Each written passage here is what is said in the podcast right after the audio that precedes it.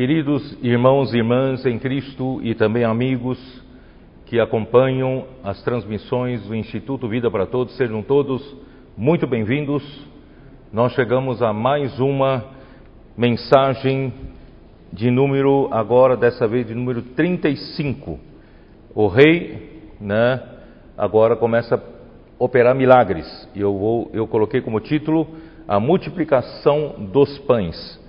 Mateus 14, de 1 a 34.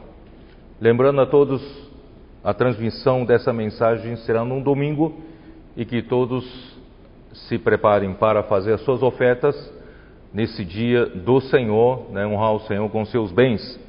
Ali, aí no seu, no, no QR Code, na sua tela, né, tem aí uh, a, a missões no exterior, vamos apoiar nossas obras no exterior e também uh, a EAV é minha, vamos ofertar para manter a estância e também o próprio Instituto Vida para Todos, né, que depende das suas ofertas para mantê-lo. E também as suas ofertas para as obras regionais e também para a sua localidade, a igreja da sua localidade. Deus abençoe a todos né, com uh, cada vez mais com bênçãos materiais que resultam na sua conta celestial de graça e benção. Muito bem, nós não, não concluímos a última mensagem, a mensagem 34, porque nós começamos a uh, falar sobre ainda o, a parábola do semeador.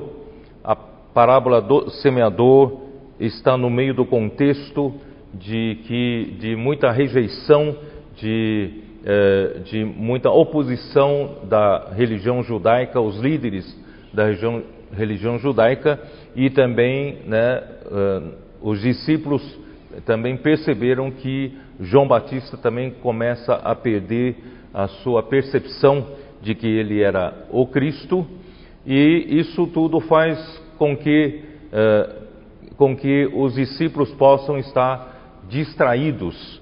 E então o Senhor Jesus, quando entrou no capítulo 13, ele mostra que o reino dos céus não é uma questão de uma organização humana, de um grande trabalho cristão, né, de, de templos gigantescos, de obras maravilhosas, eh, fantásticas. Não. Eh, o reino dos céus, a obra de Deus é por meio da vida, Amém. é por meio de uma pequena semente, a semente do reino. Então, a parábola do semeador é: o semeador veio, uh, uh, veio a semear a semente do reino. E o próprio Senhor Jesus, ele explica que a, a palavra do reino é a semente e o coração do homem é o solo, é a terra onde essa semente fecunda e essa semente cresce e frutifica a 100, a 60 e a 30 por um. Eh, todavia havia ainda muitos, assim como né, os, os uh, da religião judaica, os também né, os, os, seguidores, os discípulos de João Batista, que haviam perdido o retorno e não, né, o Senhor falou que ele falava em parábolas para que nem todos entendessem, né, porque o coração do povo está endurecido e nem todos conseguem entender o que o Senhor estava falando sobre os mistérios do reino dos céus.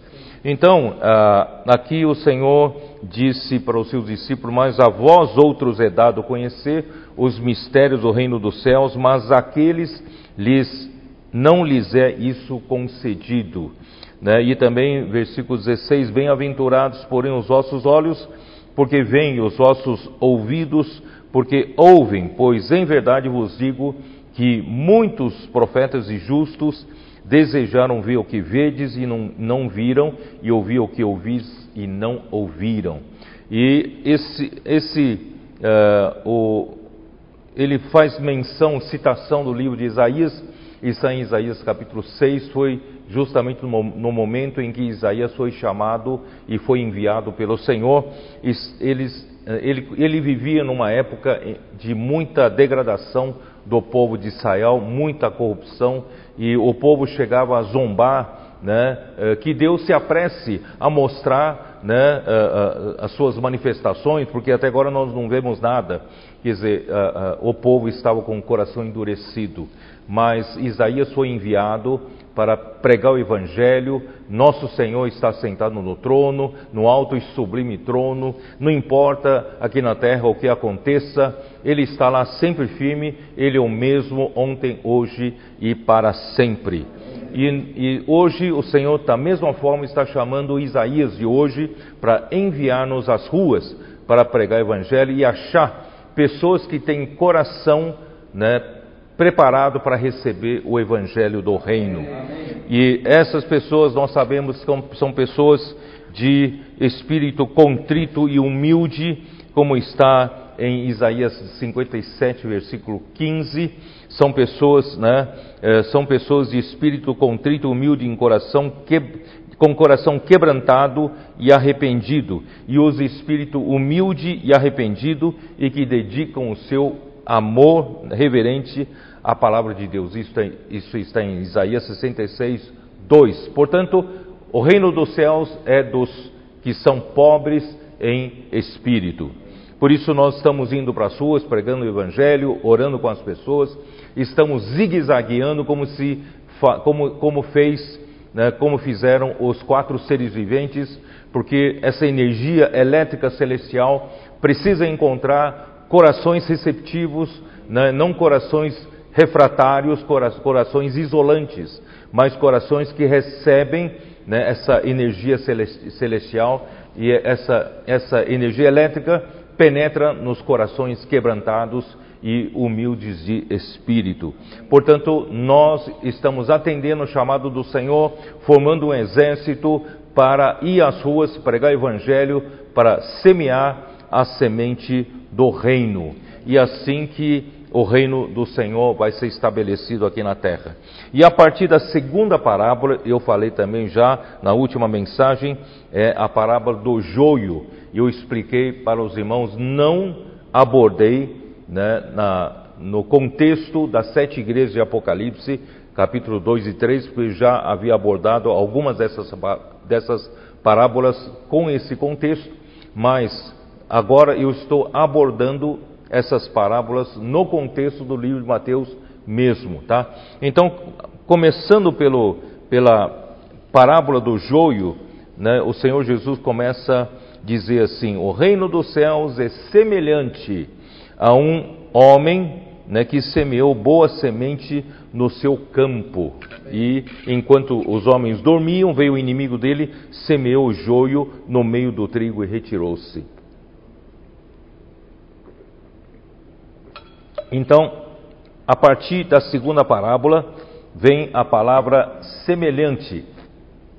Por isso, agora, eh, nós vamos entrar na aparência do reino dos céus. Portanto, aqui não tem só coisas, coisas positivas, aqui as coisas positivas estão misturadas com as coisas negativas.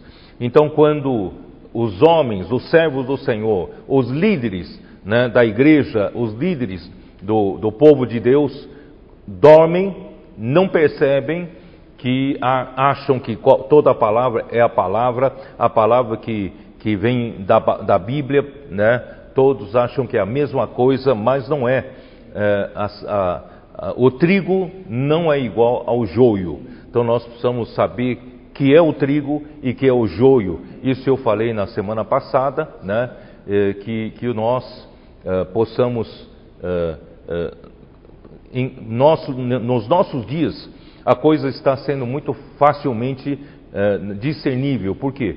Porque toda palavra profética né, tem a confirmação do Espírito. Amém. Então isso nos dá segurança, nos dá tranquilidade de que essa palavra, né, com segurança, é, é trigo, é, é, é a semente do reino. Então, se nós, com simplicidade, recebemos essa palavra e e obedecer essa palavra, praticando essa palavra, certamente nós estaremos fazendo produzir né, a vida, o reino dos céus aqui na terra. Amém. Portanto, não vamos nos deixar abalar com as muitas boas mensagens, muitas boas palavras. Precisamos descobrir qual é o trigo, a palavra que produz trigo. Né? Eh, em Jeremias o Senhor, o Senhor fala que tem o trigo a ver com a palha. A palha pode fazer muito volume, muita palavra dita, mas produz pouca vida, ou não produz vida. Então, graças ao Senhor, né, pela parábola do joio, é para nós atentarmos né, para a palavra que produz o reino, para que produz a vida, já que o reino dos céus não é pela grandeza das obras humanas, mas é pela vida, a vida que produz o reino. Bom, em seguida, então, eu deixe-me terminar rapidamente o grão, né, o grão de mostarda e fermento. Para, para eu não gastar muito tempo, eu vou praticamente seguir o esboço que eu fiz aqui da, da, da mensagem passada, para a gente conseguir terminar logo, tá? Uh, o grão de mostarda e fermento eu juntei numa coisa só. Uh, aqui diz assim: o conceito do homem é fazer uma grande obra para Deus, um crescimento anormal pela ajuda do poder político e também do poder econômico do mundo, deformando totalmente a obra de Deus. Tá? Eu não vou detalhar sobre isso quando eu falei das sete igrejas de Apocalipse, eu detalhei um pouco melhor. Tá? Então, o ensinamento de Inácio, já no século II, afirmando que um bispo está acima de um presbítero, deu início à hierarquia do, de bispos, arcebispos, cardeais e o Papa.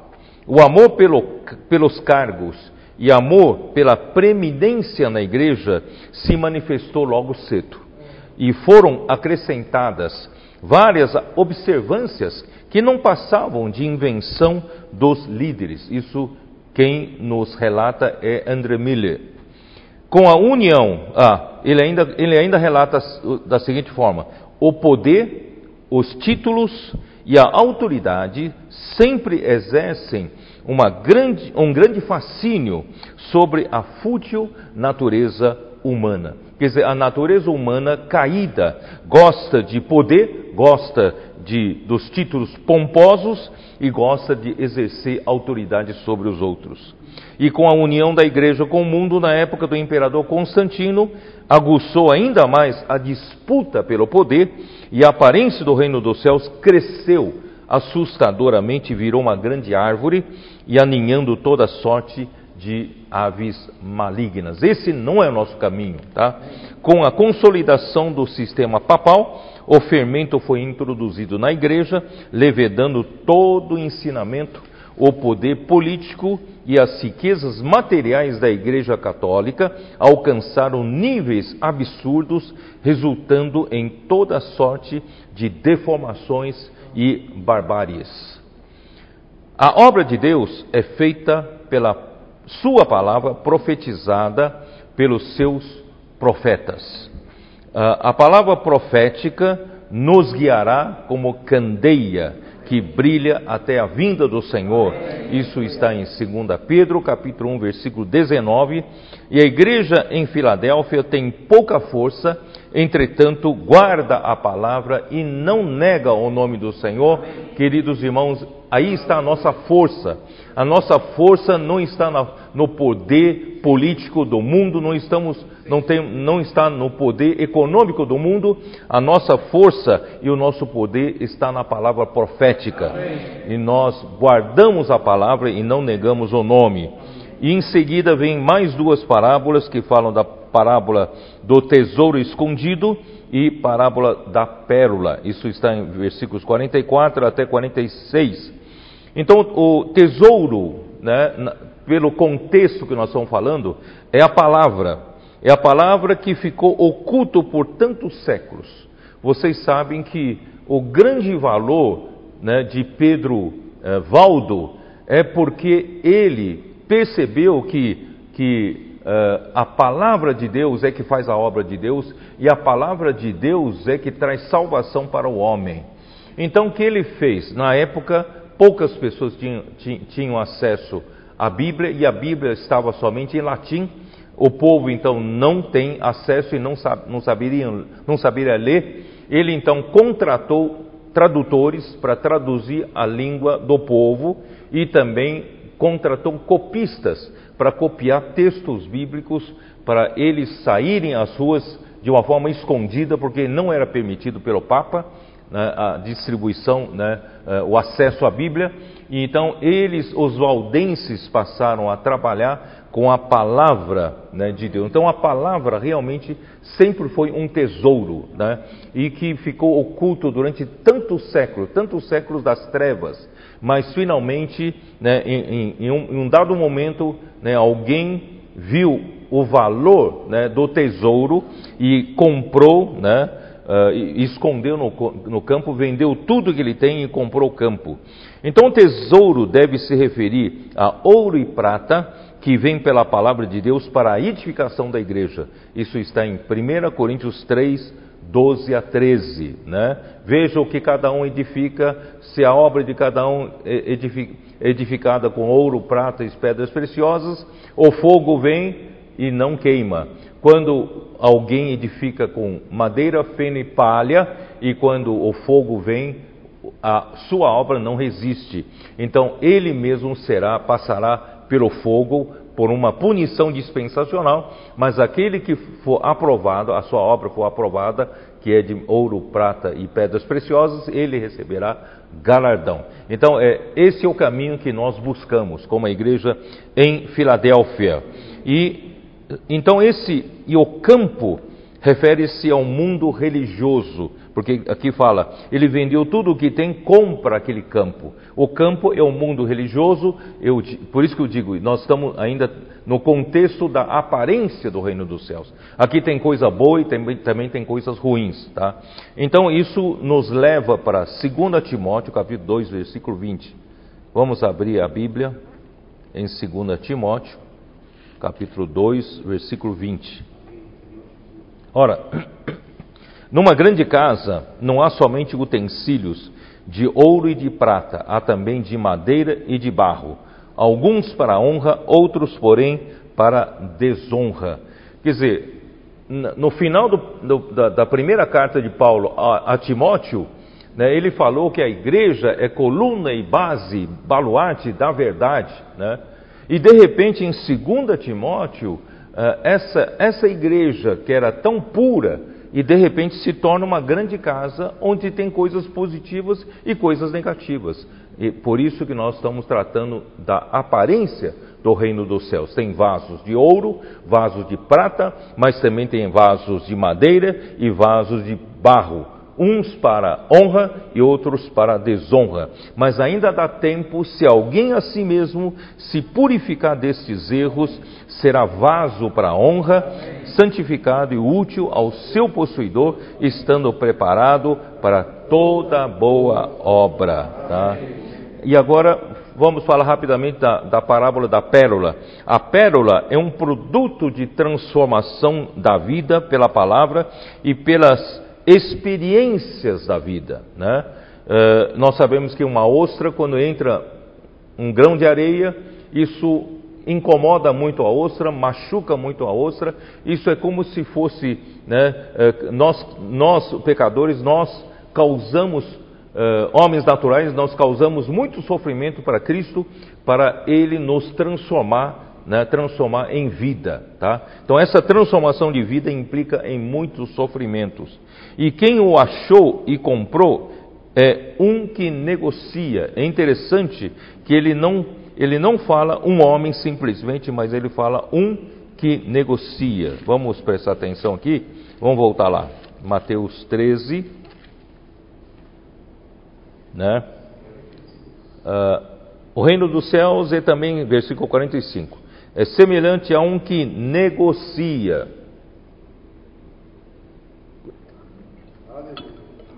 Então, graças a Deus, quando chegou na parábola da pérola, a um que negocia e procura boas pérolas, e tendo achado uma pérola de grande valor, vende tudo o que possui e a compra. Então, aquele, isso, isso, aquele que negocia, um que negocia, nos leva para aquela parábola de Mateus 25. Vocês se lembram?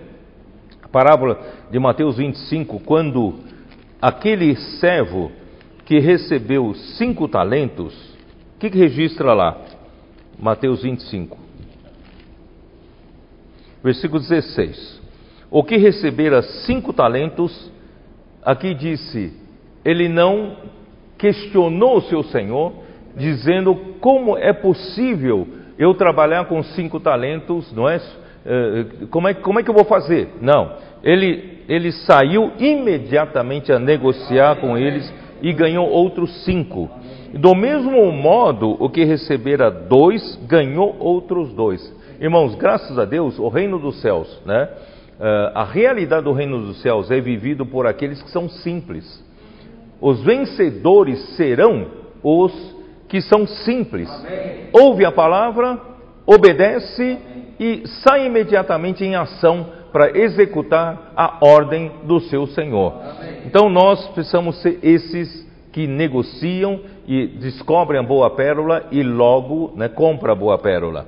E aquele que recebeu um talento, vocês sabem, né? Um, um, que recebeu um talento, ele diz assim, é, versículo 24: Chegando por fim, o que recebera um talento disse: Senhor, sabendo que és homem severo, que ceifas onde não semeaste e ajuntas onde não espalhaste, receoso, escondi na terra o teu talento, aqui tem o que é teu.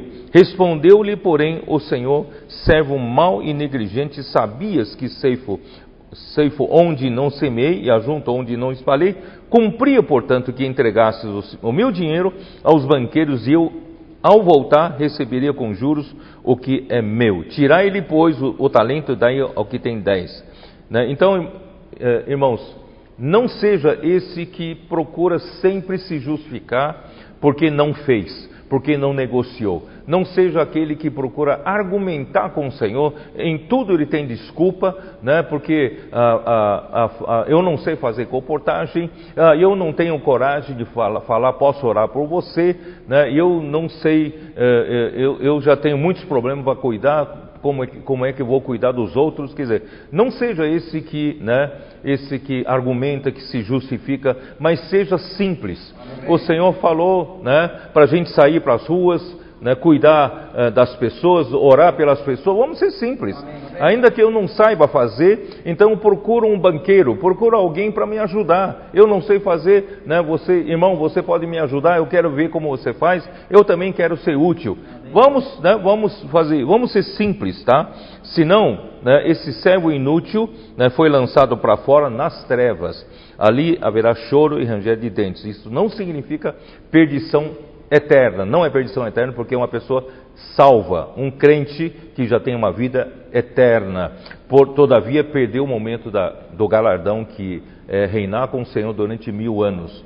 E mas por fim todos estarão no, na, no, novo céu, nova terra e nova Jerusalém. Mas eu não quero perder o galardão, eu quero reinar com o Senhor. Tá? Então a, a igreja eh, a igreja em Filadélfia é composta de pessoas que negociam e não de pessoas que gostam de discutir doutrinas. E elas querem produzir frutos para o Senhor. Quem está aqui na igreja em Filadélfia quer produzir frutos para o Senhor. Não querem argumentar, não querem discutir, não é isso? Eles querem só né, ser produtivos, úteis para o Senhor. Aquele servo né, que recebeu cinco, já lemos tal. E, bom, vamos lá para a parábola da rede, só para terminar, essa é capítulo 13, né? A parábola da, da rede escreve assim, né? 47. O reino dos céus, ainda semelhante a uma rede que, lançada ao mar, recolhe peixes de toda espécie, e quando já está cheia, os pescadores arrastam-na para a praia e, assentados, escolhem os bons para os cestos e os ruins deitam fora. Assim será na consumação do século. Sairão os anjos e separarão os maus entre os justos e lançarão na fornalha acesa. Ali haverá choro e ranger de dentes. Uh, irmãos, é muito difícil de, de, de, a gente interpretar essa parábola, mas o que eu posso, né, que eu pude uh, uh, ganhar nesse contexto, eu vou, vou, vou explicar para vocês. Então, a rede deve se referir à situação em que a igreja recebe todo tipo de ensinamento sem discernimento. Né? tem, tem tem alguns entre nós, né, ah, já ouvi falar isso no passado. Não, eu sou aberto para todo tipo de ministérios. Eu recebo todo tipo de ensinamento, todo tipo de, de doutrina, como se fosse uma grande generosidade da parte dele. Na verdade, ele está fazendo uma coisa errada. Tá? Então, é, o, o, aqui fala, onde fala? Ele fala da. É, onde estou aqui, ó. Aqui ele fala: Entendeste, versículo 51, entendeste todas essas coisas? Responderam-lhe sim. Então lhe disse: Por isso todo escriba versado no reino dos céus é semelhante a um pai de família que tira do seu depósito coisas novas e coisas velhas. É difícil de, de, de interpretar isso, mas eu vou ler uma, uma, uma nota da Bíblia da Reforma, tá? Ele diz assim: sem abrir mão do Antigo Testamento, eles deveriam acrescentar o Novo Testamento. O Antigo Testamento deveria ser entendido com base na nova revelação que havia recebido do Pai em Mateus 11, versículo 25, que diz o quê? Vamos ler. 11, 25. Por aquele tempo exclamou Jesus: Graças te dou, ó Pai, Senhor do céu e da terra, porque ocultaste estas coisas aos sábios e instruídos e as revelastes aos, revelaste aos pequeninos. Amém. Então, sabe, o, o Senhor, ele, ele não quer revelar, ele não vai revelar né, aos, aos sábios, aos que são instruídos, tá? Então, por isso nós dependemos da revelação. Revelação, tá? Uh, e a revelação de Deus é dada por meio do seu profeta. Não tem outro jeito. Por meio do seu. Por isso, por isso que eu tenho ousadia baseado nisso e nessa nota, baseado de que isso tudo vem pela revelação do Pai. Se o Pai não revelar, nós vamos cair na morta, na religião morta e na letra morta. Mas nós somos da revelação. Então, eu tenho ousadia de dizer o seguinte: toda a decadência da religião judaica é justamente a falta de um profeta como Moisés. E na cadeira de Moisés se assentaram os escribas e os fariseus, isso está em Mateus 23, versículo 2. Dá uma olhada, esse versículo é muito precioso. Esse versículo, para mim, diz muita coisa. Mateus 23, versículo 2. Na cadeira de Moisés se assentaram os escribas e os fariseus. No lugar, no, na cadeira de Moisés, tem que se assentar um profeta, um que recebe revelação direta de Deus e fala ao povo, porque essa palavra que do profeta é a direção para o povo. Essa palavra é a ordem de Deus para o povo para executar a vontade de Deus. Então, na falta do profeta, os escribas e os fariseus tomaram conta. E os escribas e fariseus, eles estão no máximo ao nível de mestres, de pegar a palavra dos profetas e transformar em ensinamento. Mas se não há palavra do profeta e você, você substitui a profecia pela pelo ensinamento, nós não vamos ter a palavra, né, a palavra de Deus falada naquele momento. Então, o que, o que acontece quando Uh, acontece o mesmo na igreja. Quando não há profeta, os mestres estudiosos da Bíblia tomam a liderança.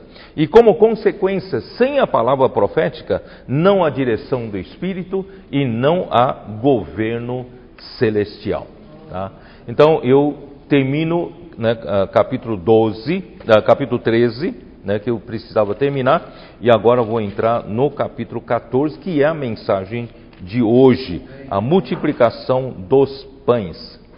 Bom, vamos lá, capítulo 14. Ó Senhor Jesus.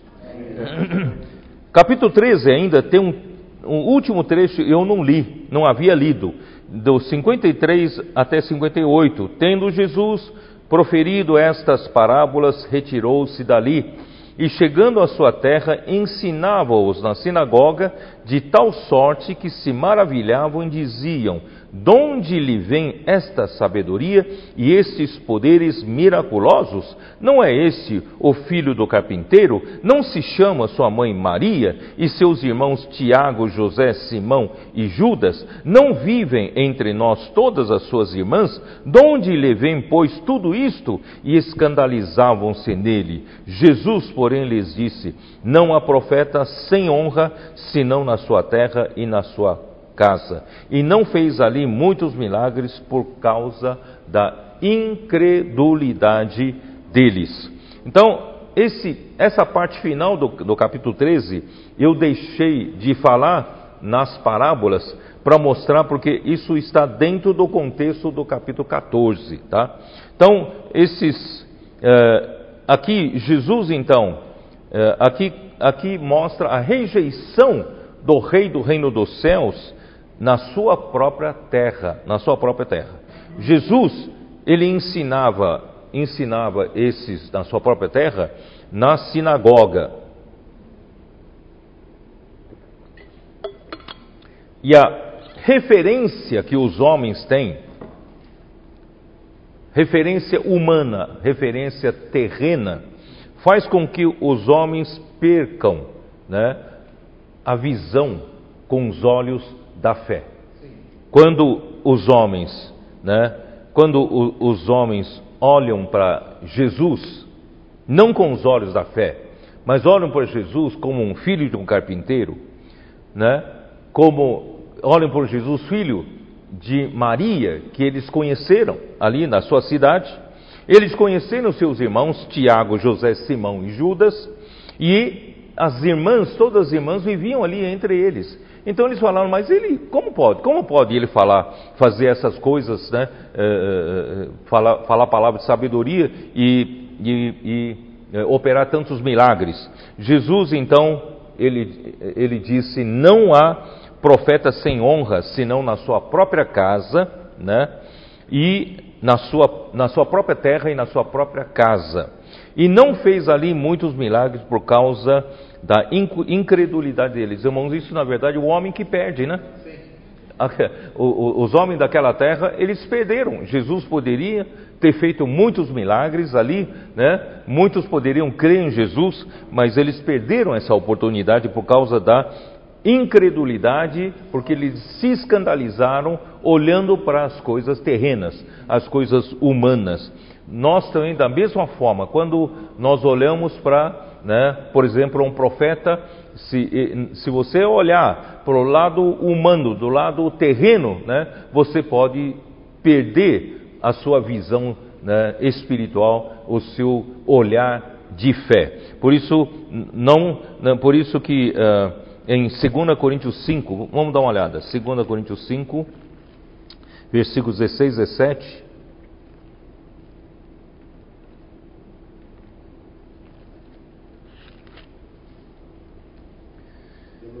Ali diz: Assim que nós daqui por diante a ninguém conhecemos segundo a carne, e se antes conhecemos Cristo segundo a carne, já agora não o conhecemos desse modo.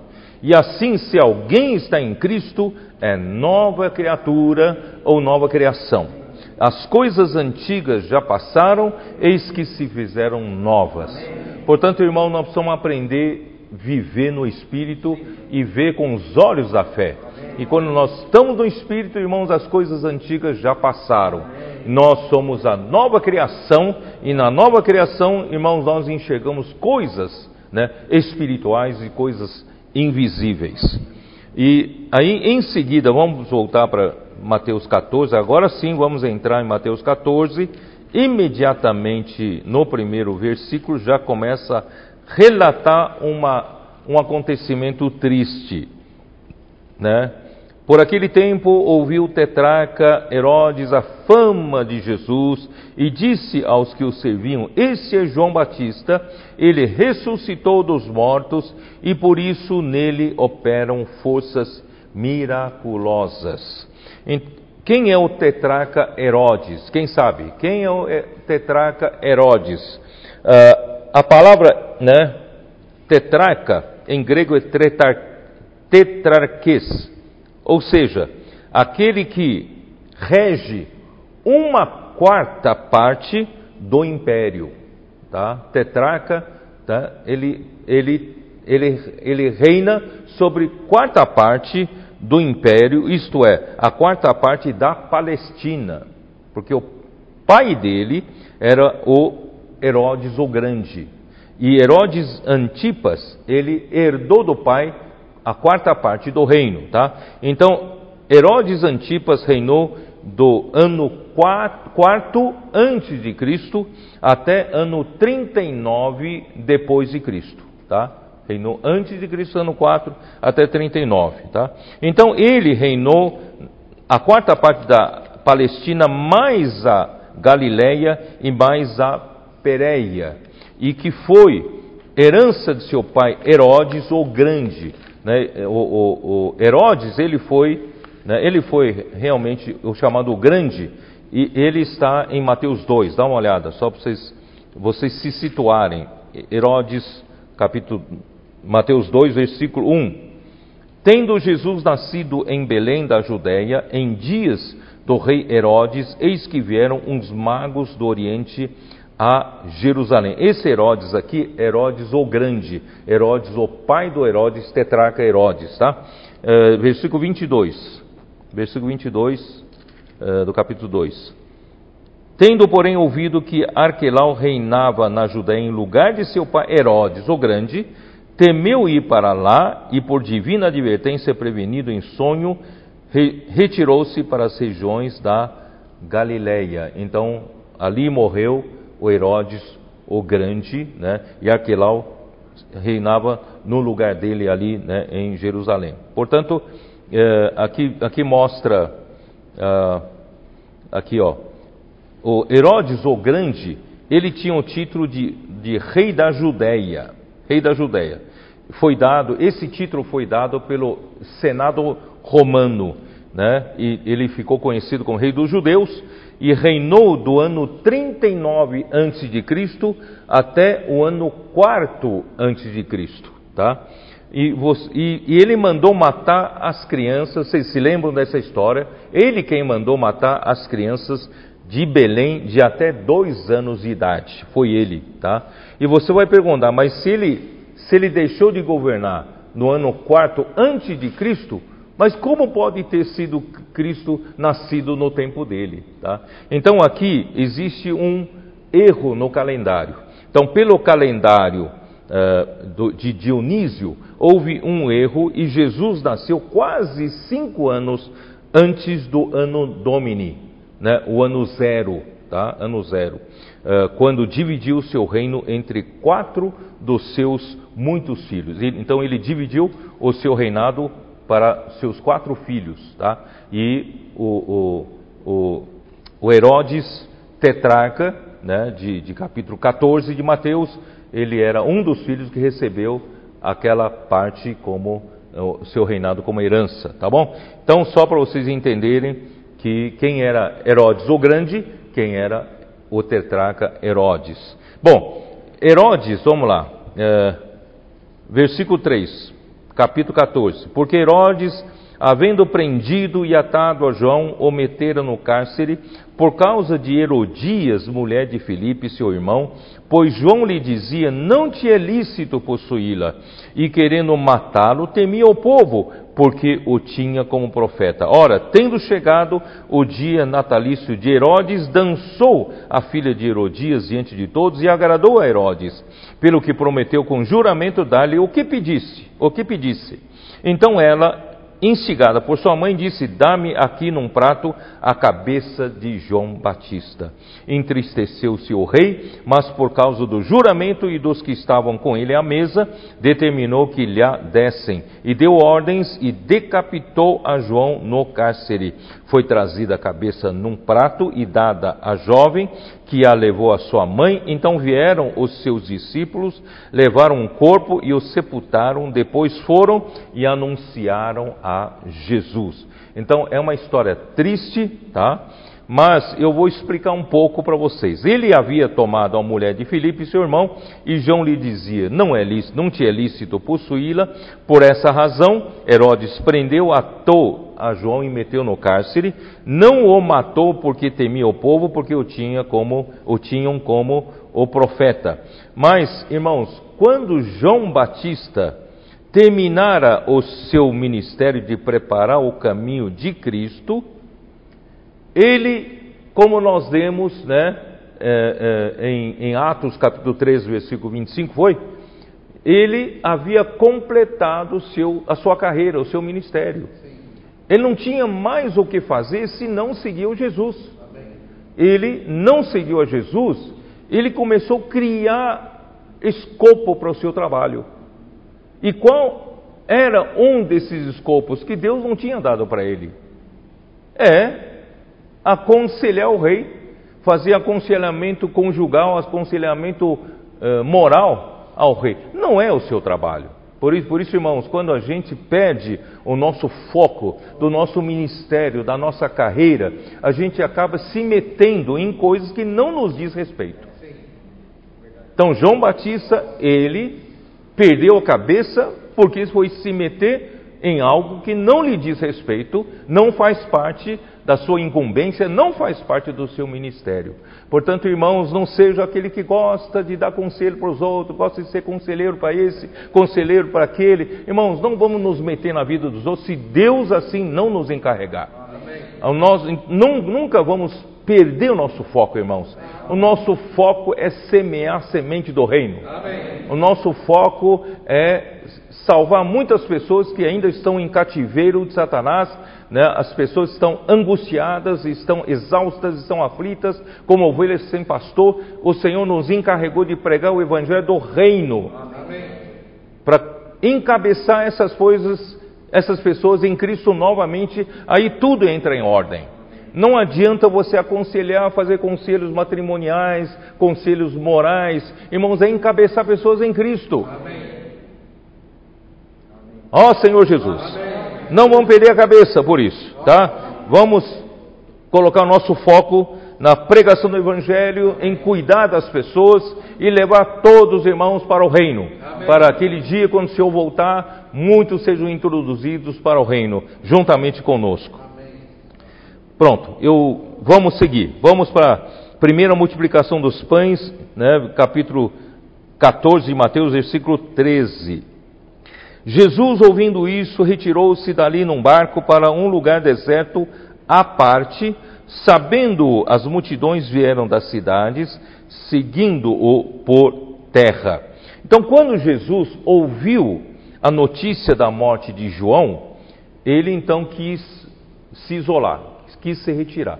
Ele se retirou ali num barco, irmãos, lembre-se, né, eu sempre falo, o barco é a igreja, representa a igreja.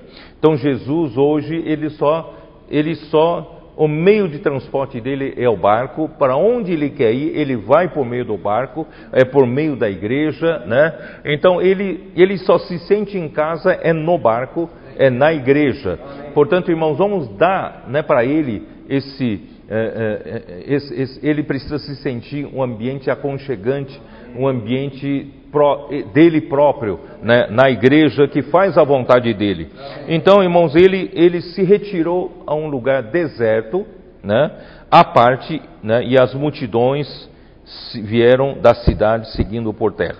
Após a rejeição dos judeus e também após a morte de João, o Senhor se retira para longe das cidades. Ele não entrou em nenhuma outra cidade. Se, se retirou das cidades e ele atravessou de barco o mar da Galileia. Lembre-se que ele estava, né, uh, ele estava desde Nazaré ou Cafarnaum ou aquelas cidades, né, uh, perto de Cafarnaum, Corazim, uh, Betsaida, todas ficavam né, à beira do lago, do, do, do mar eh, da Galileia. Mas ele pegou um barco, foi para um lugar deserto a noroeste, a noroeste do mar, uh, perdão, nordeste, nordeste do, do, do lago do, do, do, mar da Galileia, em um lugar chamado, perto de um lugar chamado Betsaida, só que era um lugar deserto. Jesus então queria se afastar do meio religioso, né? onde ele sofreu muitas oposições, ele sofreu muitas afrontas. Né? Os judeus chegaram a dizer que ele expulsava os demônios pelo Belzebu, pelo maioral né, dos demônios. Isso é, foi uma ofensa máxima né, para o Senhor. Então ele resolveu se retirar desse meio e também se retirar no meio político, do meio social das cidades né, e da agitação das cidades. Ele usou um barco que representa a igreja. Então a igreja seria esse lugar de descanso para o rei, o ambiente onde ele se sente à vontade quando o mundo né, que o rejeita só lhe oferece hostilidade. Então, irmãos, graças a Deus, na igreja ele tem que se sentir à vontade, na igreja ele tem que sentir que é um lugar de descanso. Vamos dar para o Senhor sempre descanso na igreja.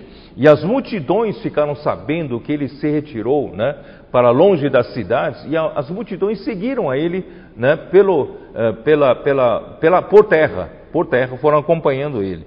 E desembarcando, versículo 14, né?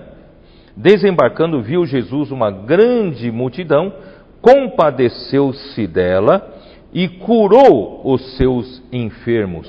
Irmãos, uh, compadecer, como nós dissemos lá em Filipenses, também em Colossenses, que compadecer vem de, uh, de splankinon, né? Splankinon são as entranhas.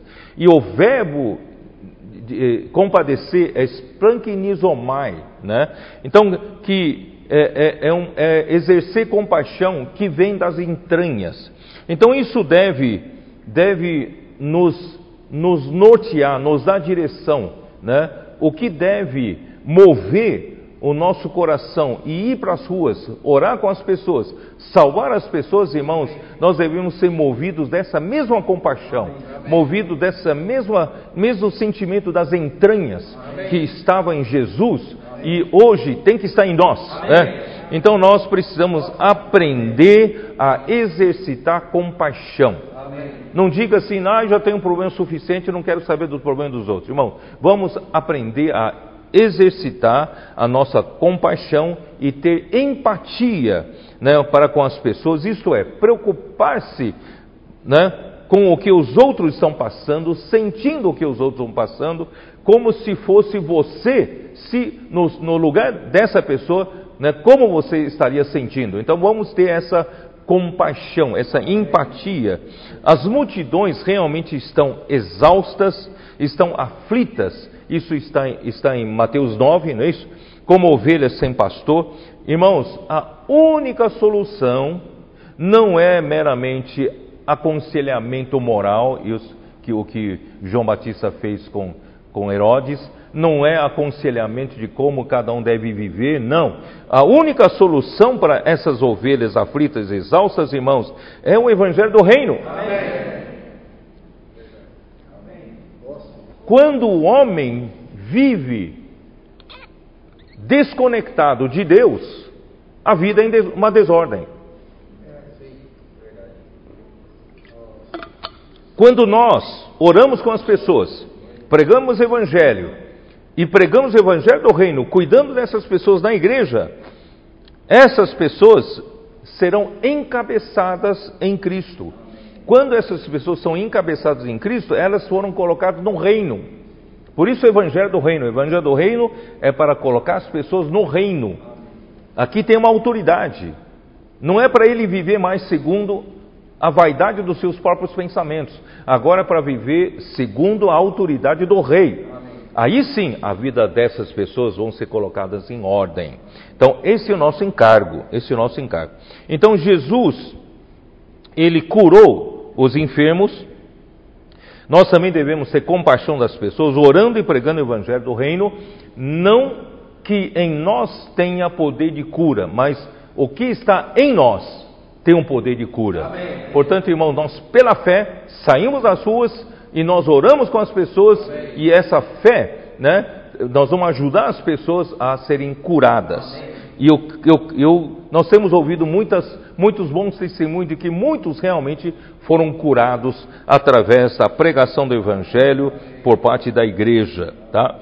Então isso é muito importante. Então, o, uh, aí quando chegou, versículo 15: Ao cair da tarde vieram os discípulos a Jesus e lhe disseram: O lugar é deserto e vai adiantada a hora, despede, pois, as multidões, para que, indo pelas aldeias, comprem para si o que comer.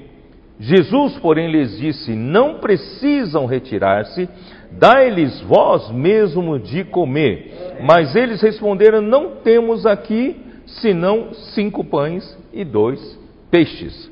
Então, aqui, primeiro, né, a primeira lição que podemos extrair disso é de que o povo do reino, quando está encabeçado em Cristo, não precisa se preocupar com seu sustento, com as suas necessidades, não precisa se preocupar com o que, com o que haverá de comer, de beber, de vestir-se, porque uma vez que o povo do reino se preocupa em fazer a vontade do Pai, e quem se preocupa com faz, fazer a vontade do Pai, o Pai supre todas as suas necessidades.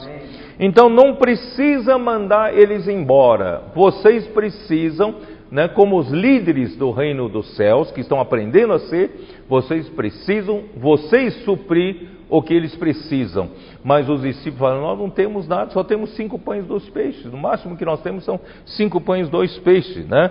Então, irmãos, uh, usando, usando Mateus 6, vamos dar uma olhada. Mateus 6 versículo 31. Por, portanto, não vos inquieteis dizendo que comeremos, que beberemos, né? ou com que nos vestiremos, porque os gentios é que procuram todas essas coisas. Pois vosso Pai Celeste sabe que necessitais de todas elas.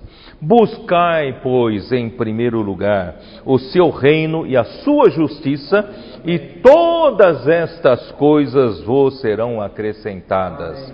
Portanto, não vos inquieteis com o dia de amanhã, pois o amanhã trará os seus cuidados. Basta ao dia o seu próprio mal. Portanto, irmãos, não nos preocupamos em muita, muita preocupação que o mundo tem de acumular riquezas, de fazer poupança, de, de, de, de, pensar na segurança dos filhos, dos netos. Irmãos, isso todos nós pensamos, né?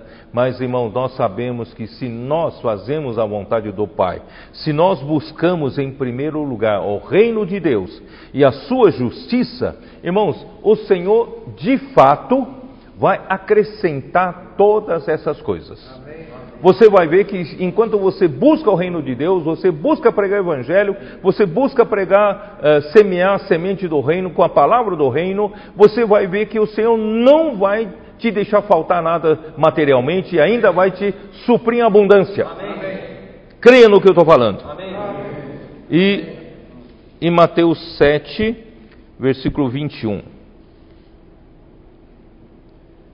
Nem todo que me diz Senhor, Senhor entrará no reino dos céus, mas aquele que faz a vontade de meu Pai que está nos céus. Eu quero dizer para vocês, irmãos, é, vamos focar-nos em fazer a vontade do Pai. Amém.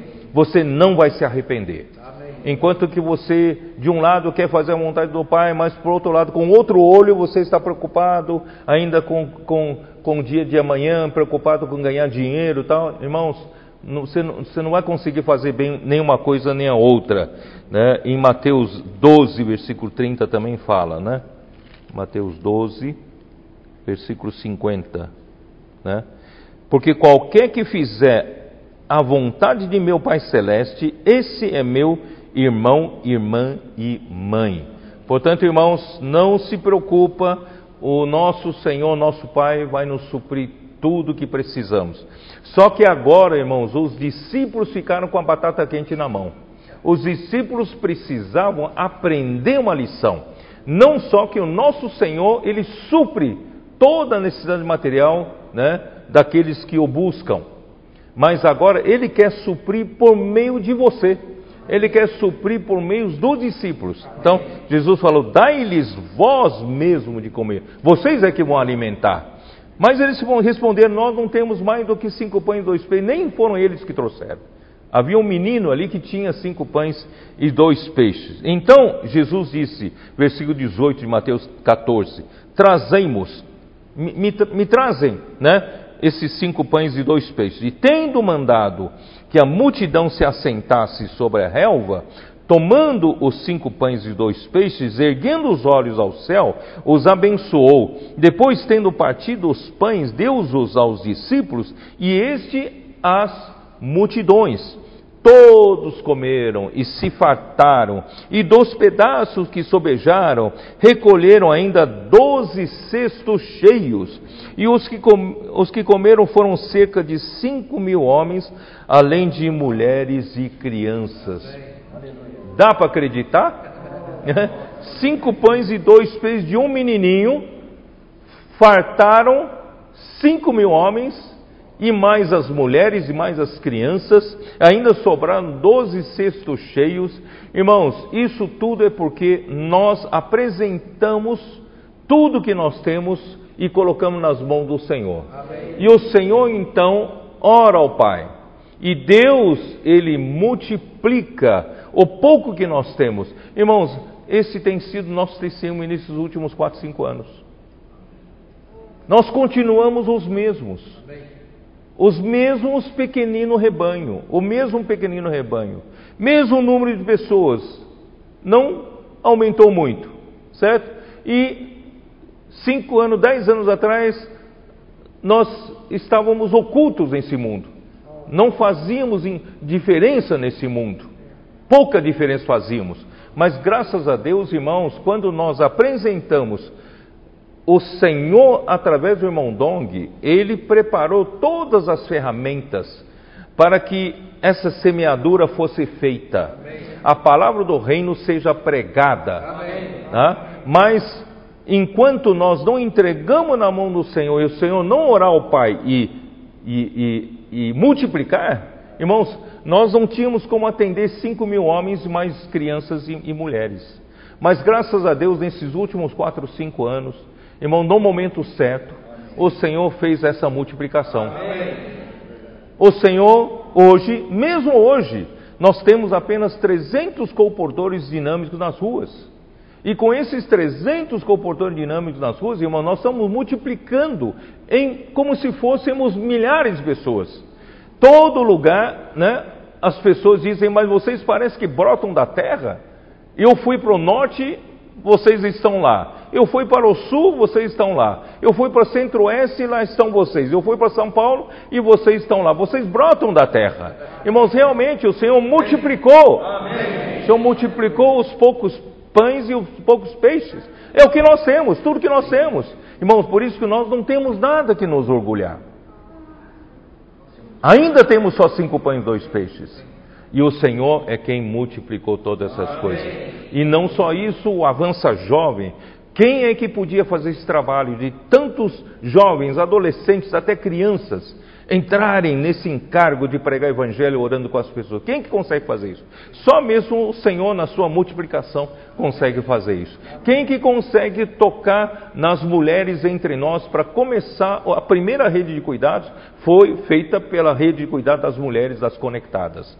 Irmãos, nós só temos que agradecer ao Senhor por essa multiplicação e agora né, a rede de cuidado da igreja e também a, a, comportagem por hora, e agora toda a igreja descobriu, né, desde adultos, crianças, jovens, todos podem ir para as ruas e orar com as pessoas. Amém. Não precisa ter a pressão de fazer a comportagem, você não precisa ter a pressão de vender livros, você só precisa ser fiel leve livro nas suas mãos, Amém. leve jornal na sua mão, Amém. certo? E coloque o livro na mão das pessoas. Se a pessoa pedir, você passa o livro, tá? Não e, e, o Senhor, nós precisamos, irmãos, de semear essa semente do reino, que a palavra do reino precisa estar na mão das pessoas.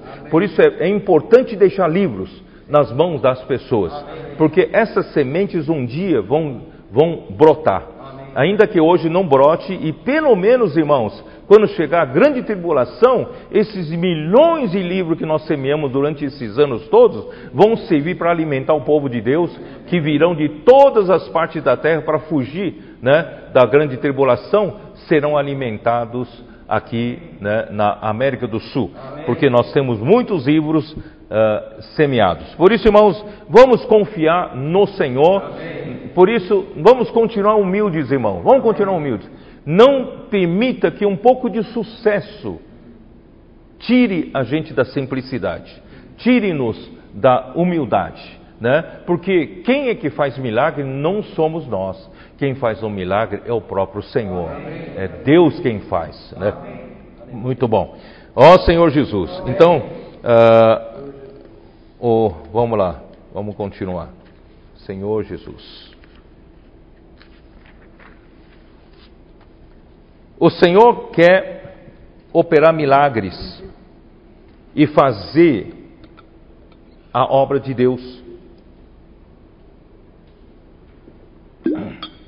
No entanto, ele usa o mesmo princípio que ele mostrou lá em Êxodo capítulo 3, versículo 2 para Moisés, de que havia fogo numa sarça. O fogo sem a sarça não consegue aparecer. O Senhor, ele, ele adotou esse princípio. Ele é o fogo, ele é o poder, mas ele precisa do homem como sarça.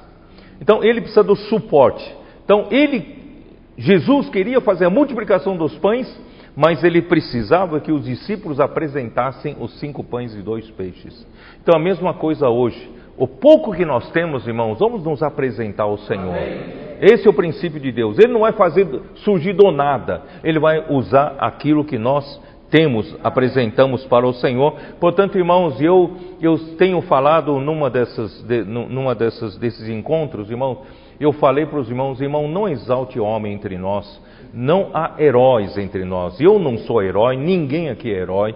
Falei, herói é o Senhor, Amém. porque quem opera milagres é o Senhor. Amém. Nós somos no máximo, irmãos, vasos de misericórdia. Amém. Nós somos no máximo canais, canais. Nós não fizemos nada de, de extraordinário, é o Senhor quem fez. Não é? Nesses quatro, cinco anos, irmãos, os milagres foram operados pelo Senhor.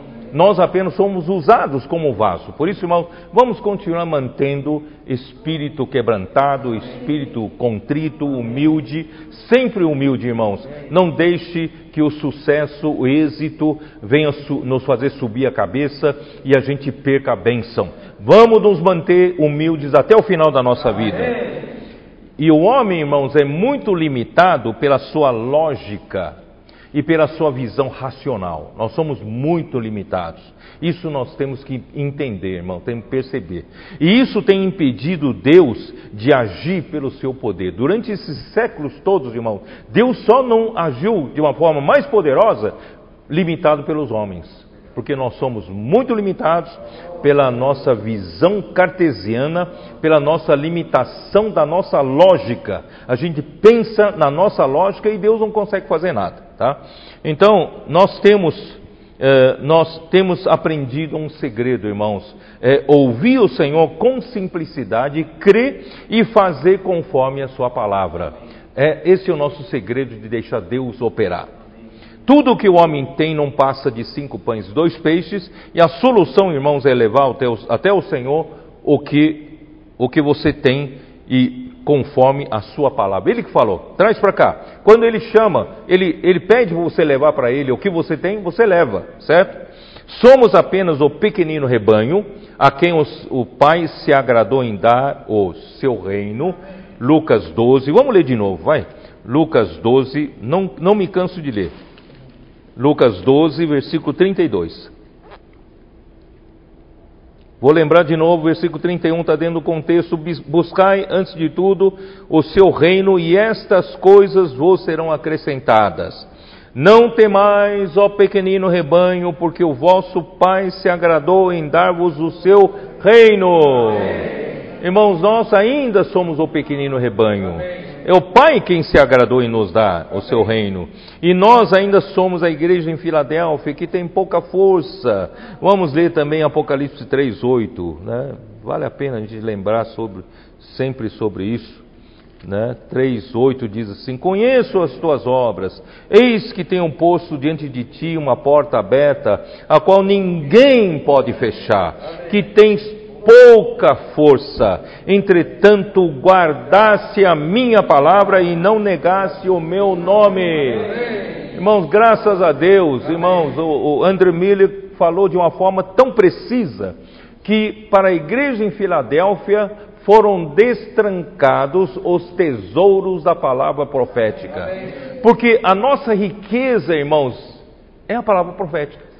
Nós não temos nada, não temos força, não somos grandes em poder político, não somos grandes em poder econômico, nem grandes em número, mas graças a Deus, irmãos, apesar de sermos de pouca força, o Senhor pôs diante de nós uma porta aberta. Amém. Sabe por quê? Porque nós temos a palavra profética. Amém. Nós guardamos a palavra profética, nós ouvimos a palavra profética com apreço, né? Nós temos o amor reverente para com a palavra profética, essa palavra profética tem atuado em nós com milagres e tem feito a vontade de Deus. Irmãos, e não negamos o nome do Senhor. Todo o tempo estamos confessando o nome do Senhor, invocando o nome do Senhor e levando as pessoas a quem nós oramos, para quem nós oramos, a invocar também o nome do Senhor. Ó Senhor Jesus. Por isso, irmão, ninguém vai poder fechar essa porta. Oferecemos cinco pães e dois peixes ao Senhor, Ele multiplicou o alcance do nosso trabalho da comportagem, do avança jovem, da rede de cuidado das mulheres, da rede de cuidado dos homens, da pregação do Evangelho, envolvendo toda a igreja usando posso orar por você. Irmãos, isso é um milagre entre nós. Em três anos, mais de seis milhões de livros que contêm o Evangelho do Reino foram semeados. Muitos contatos já estão sendo cuidados pelas igrejas. Então o Senhor tomou esses cinco pães e dois peixes, orou ao Pai que está no céu e abençoou, e os abençoou, partindo os pães, deu-os aos discípulos e os discípulos às multidões. Vocês, perceberam isso, né? Jesus, ele, ele pediu para os discípulos trazerem para ele cinco pães e dois peixes. Quer dizer, o menino entregou para os discípulos e os discípulos entregaram para Jesus. E depois de orado e, e, e, abençoado, ele devolveu de novo para os discípulos, para os discípulos distribuir para as multidões. Irmãos, sempre o Senhor vai usar você. Amém. Sempre é por meio de você. Ele não, vai, ele não vai fazer o milagre do nada, é a partir de você. Né? Então isso está no versículo 19. Então é Deus quem tem o poder de multiplicar o pouco que temos e ele faz questão de fartar as pessoas por intermédio da igreja. Ele quer mostrar nessa era, irmãos, ele vai fazer tudo por meio da igreja. E faz questão de fartar as pessoas por meio da igreja.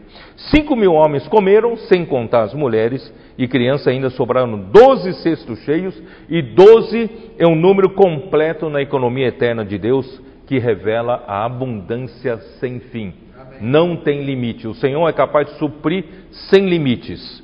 Então vamos para outro episódio de Mateus 14. Jesus então anda sobre o mar. Vamos lá. Senhor Jesus, vamos lá. Versículo 22. Logo a seguir, compeliu Jesus os discípulos a embarcar e passar adiante dele para outro lado, enquanto ele despedia as multidões.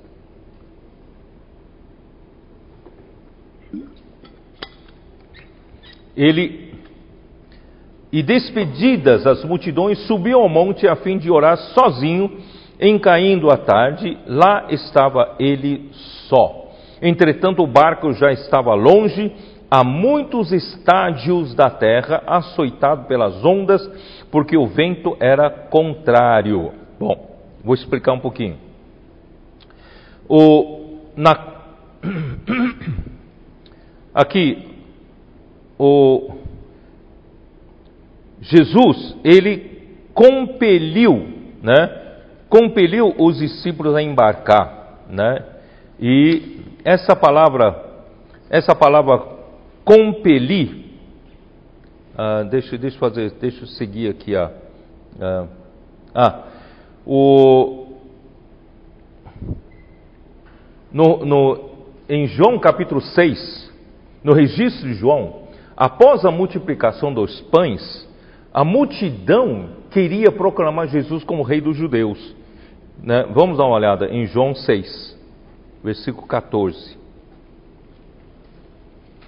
É o mesmo episódio, tá?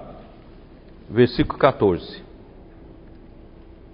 Vendo, pois, os homens o sinal que Jesus fizera, disseram: Este é verdadeiramente o profeta que devia vir ao mundo. Sabendo, pois, Jesus que estavam para vir com o intuito de arrebatá-lo, né, uh, rei, uh, para arrebatá-lo para o proclamarem rei, retirou-se novamente sozinho para o monte. Porque logo em seguida você vê os relatos dos, dos capítulos seguintes mostra que a multidão, muitos da multidão vinham após ele, seguiam a ele, é por causa do pão que ele fartou. Tá? Então, já pensou, nós temos um rei que nos fazem surgir pão do nada. Então, é, o PIB do país vai lá para cima, sem trabalhar. Então, todo mundo queria ter um rei né, desse tipo. Na, então, todos queriam fazê-lo rei. Irmãos, Jesus não veio para ser o rei dos judeus desse jeito. Ele não veio para, nesse momento, ele veio para morrer e ressuscitar. Tá? Então, eh, só para lembrar vocês é, que é, em, em, em João 5, vamos lá, João 5, João 5, versículo 41.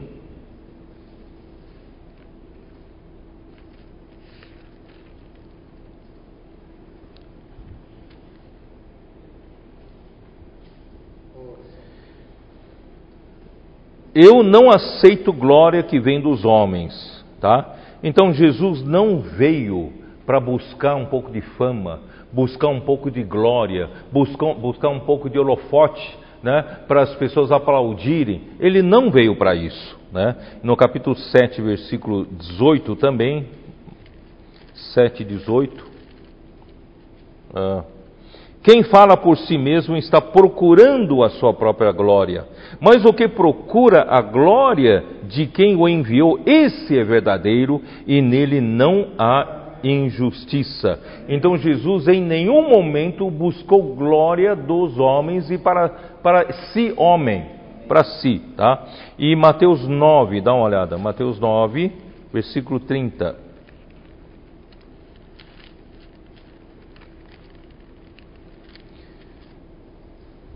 Respondeu-lhes o homem: Nisto é de se estranhar, né? É isso, né? Hã? Onde estou?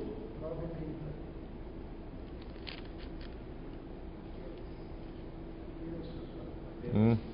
Hein? É Mateus, né? Não, perdão, é Mateus 9. Eu estou lendo João, né? Ó Senhor Jesus. Mateus 9 versículo 30, como diz: E abriram-lhe os olhos, que são aqueles dois cegos de nascença, tá? Jesus não curou, abriram-se-lhes os olhos, Jesus, porém, os advertiu severamente, dizendo: Acautelai-vos de que ninguém o saiba. Ele não veio aqui para buscar sua própria glória, ele não queria divulgação, né? Saindo eles, porém, divulgaram-lhe a fama por toda aquela terra. Aqueles dois cegos não obedeceram e divulgaram a fama de Jesus por toda aquela terra. Portanto, irmãos, nós precisamos também seguir esse mesmo caminho, a mesma mesma linha, né? Nós não estamos aqui na terra, irmão, buscando a nossa fama, a nossa glória, né? O nosso nosso espaço, o nosso holofote. Estamos aqui, irmãos, é para glorificar Deus, para fazer a vontade do Pai. Amém. Amém. Vamos lá. Então vamos vamos seguir. Uh, ele veio fazer o que, afinal de contas? Atos capítulo 2, versículo 32. Quando que ele vai ser rei? Quando ele vai ser o rei do reino dos céus? Não é buscando essas coisas do mundo, não é buscando essa fama no mundo, né? Vamos ver, Atos 2, versículo 32. A esse Jesus Deus ressuscitou, do que todos nós somos testemunhas, exaltado, pois, a destra de Deus, tendo recebido do Pai a promessa do Espírito Santo, derramou isto que vedes e ouvis. Porque Davi não subiu aos céus, mas ele mesmo disse, declara: Disse o Senhor ao meu Senhor: Assenta-te à minha direita, até que eu ponha os teus inimigos por estrado dos teus pés. Esteja absolutamente certa, pois toda a casa de Israel, de que esse Jesus que vós crucificastes, Deus o fez Senhor e Cristo. Ele veio para ser o Rei do reino dos céus desse jeito, através da morte e através da ressurreição. E durante a vida de Jesus, ele tomou um caminho da cruz, tomou um caminho não, não de fama, não de glória, mas de caminho de negar a si mesmo, né, tomar a cruz. E no fim, Deus o exaltou e o fez assentar-se à destra de Deus. Irmãos, ele hoje é o rei do reino dos céus. Então, é o mesmo modo né, nós devemos seguir. Aí, vamos voltar lá para Mateus 14. Ali fala ele então compeliu, né? Ele compeliu uh, os discípulos a embarcar. Essa palavra compelir, irmãos, é muito forte, é forçar, é obrigar. Os discípulos deviam dizer: não, não, eu, né, nós vamos esperar você. Você falou: não, vai, vão, vão, vão. Vocês têm que ir, têm que ir. Aí compeliu e obrigou que eles subissem, né? E, e para que ele pudesse estar só com o Pai. Ele, isso indica, irmãos, que Jesus era realmente alguém que não fazia nada de si mesmo. Isso nós já limos isso em João 5. Vamos dar uma olhada de novo? Agora talvez reforça a nossa ideia. João 5, versículo 30. Eu nada posso fazer de mim mesmo, na forma porque ouço julgo. O meu juízo é justo porque não procuro a minha própria vontade, e sim a daquele que me enviou. Irmãos, ele não veio, né, para fazer a sua própria vontade, por isso ele precisava estar sempre em ligação, conexão com o Pai. Ele precisava de um tempo para orar, precisava de um tempo para ajustar as coisas, não é isso? Irmão, nós precisamos fazer sempre isso. Todo o tempo temos que estar ajustando o nosso ser, nos conectando novamente ao Senhor, entendendo qual é a vontade do Senhor, para não sair por aí fazendo as coisas segundo a nossa cabeça, né? E também João, João 6,38, né? Eu só vou ler esses dois versículos.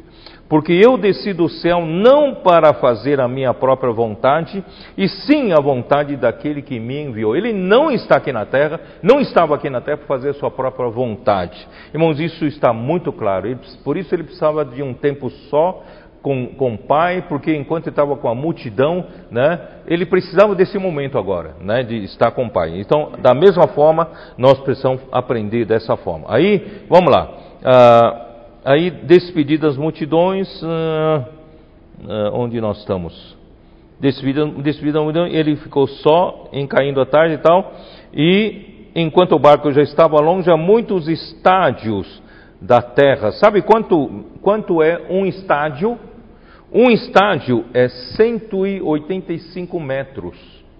Isso quer dizer que o barco já havia afastado da costa a muitos estádios. Esses muitos, eu não sei quantos, eu acho que talvez é pelo menos um quilômetro já, né? Um quilômetro ou mais de um quilômetro já da costa, né?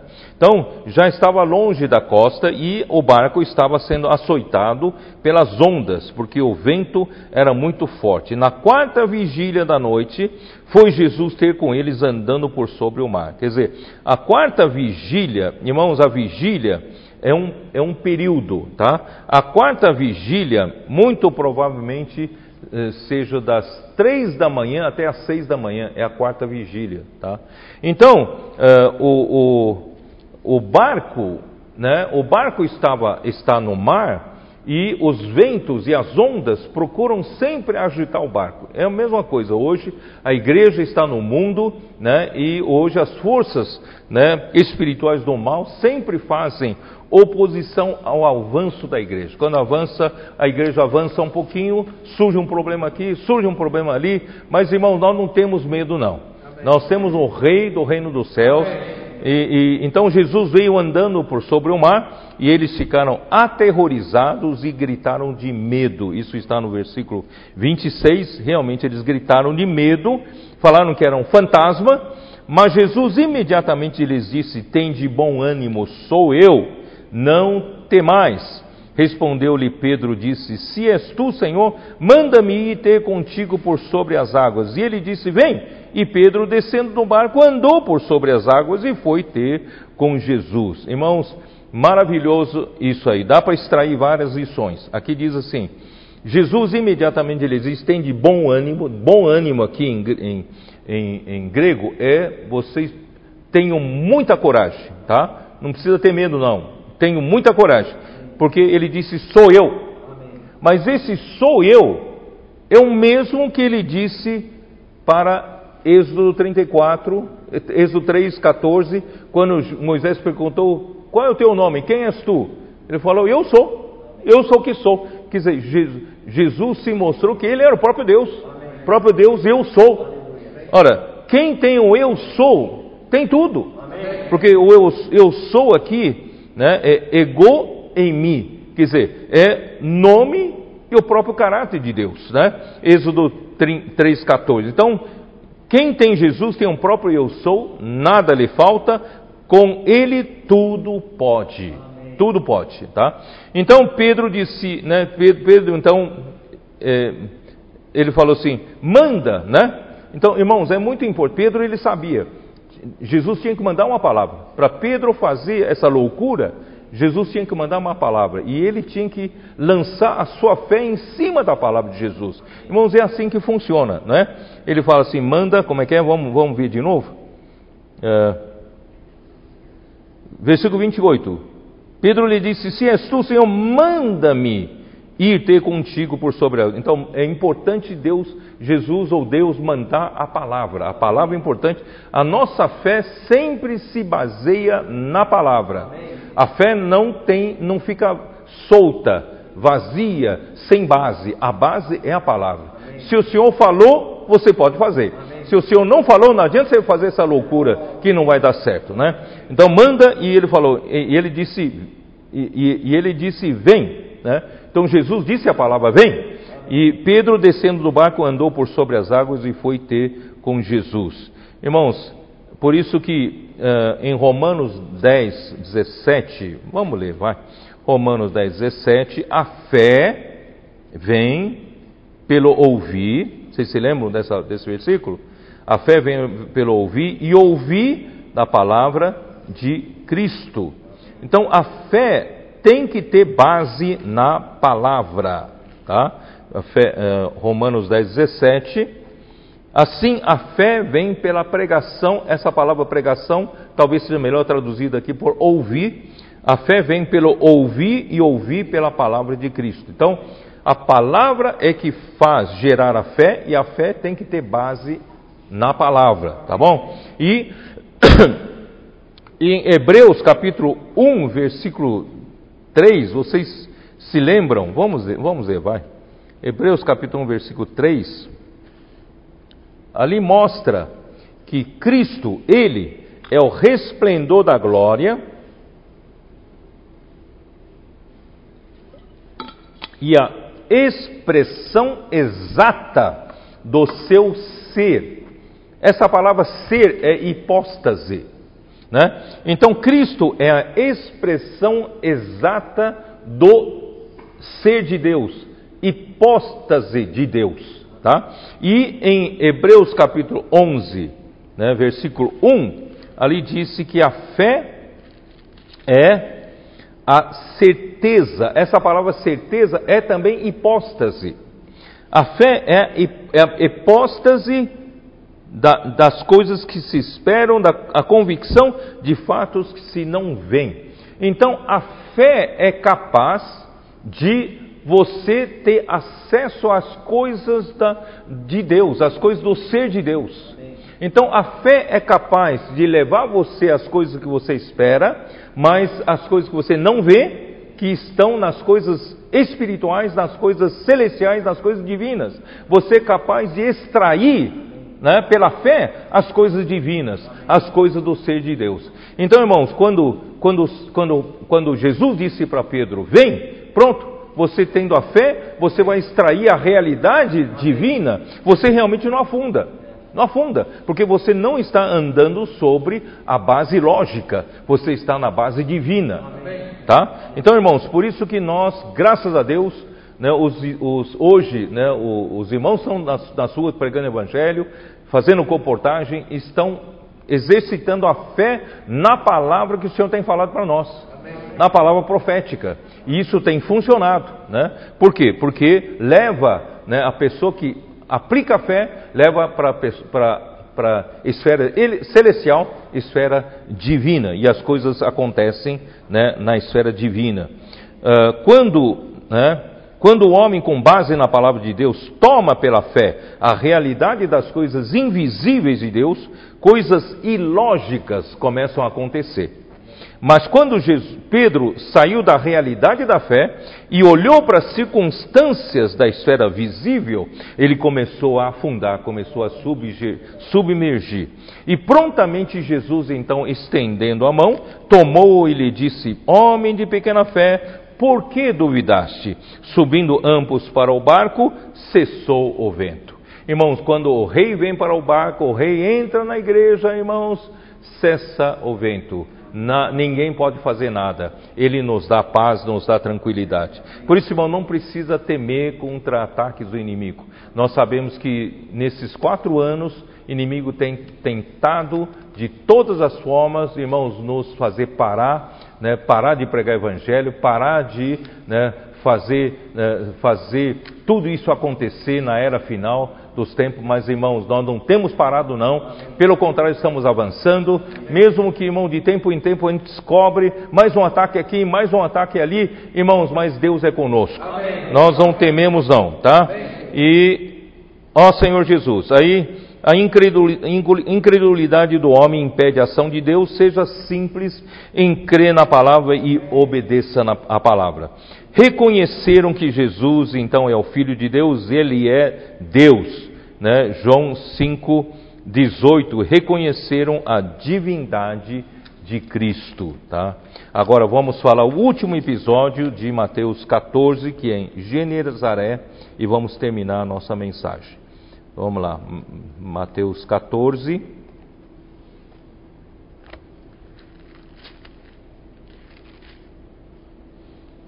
Então, sai, versículo 34. Então, estando já do outro lado, chegaram à terra em Genezaré, reconhecendo-o os homens daquela terra, mandaram avisar a toda a circunvizinhança e trouxeram-lhe todos os enfermos e lhe rogavam que ao menos pudesse tocar na hora da sua veste, e todos os que tocaram ficaram sãos.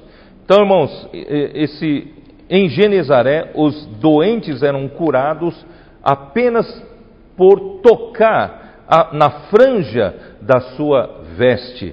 A franja, lembra que nós usamos já no passado número, vamos lá, Números, livro de Números, capítulo 15, versículo 38 e 39, fala aos filhos de Israel e diz-lhes que nos cantos das suas vestes façam, façam bolas pelas suas gerações e as bolas em cada canto presas por um cordão azul e as bolas serão estarão ali para que vendo-as vos lembreis de todos os mandamentos do Senhor e os cumprais. Não seguireis os desejos do vosso coração, nem os dos vossos olhos, após os quais andais adulterando.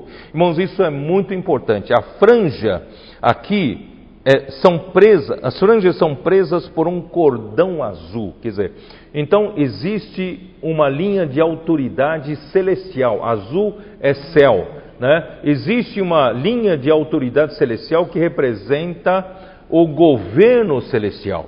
Então, a franja das vestes representa, representam o governo do céu, governo celestial, né? E as franjas são para lembrar dos mandamentos do Senhor, para lembrar da palavra. Por isso, irmãos, nós precisamos ouvir, lembrar sempre a palavra e cumprir. Esse é o segredo, irmão, para nós sermos curados e também curar as pessoas. Dessa forma, o homem é governado pelo governo celestial, seguindo a palavra de Deus para a praticar.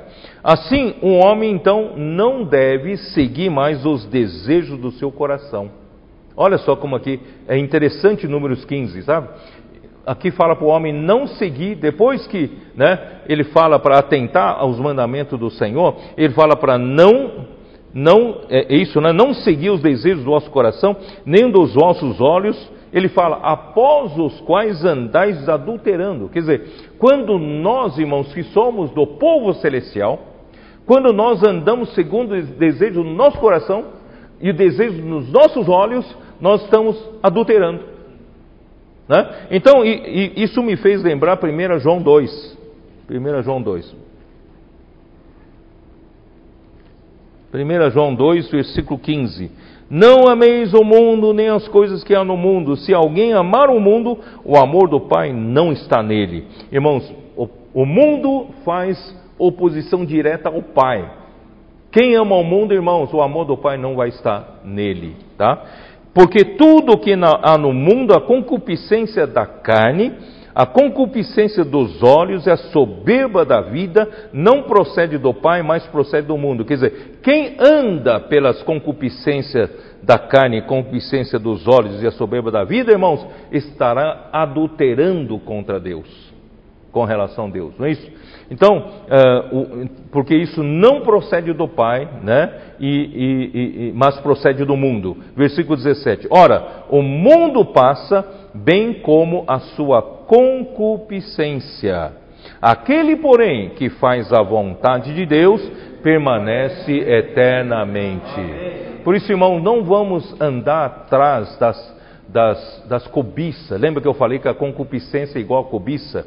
Né? Vamos, não vamos alimentar nossas cobiças, não vamos alimentar nossas concupiscências, para a gente não andar após o desejo do nosso coração, nem o desejo dos nossos olhos, para nós não andarmos adulterando contra o nosso próprio Deus.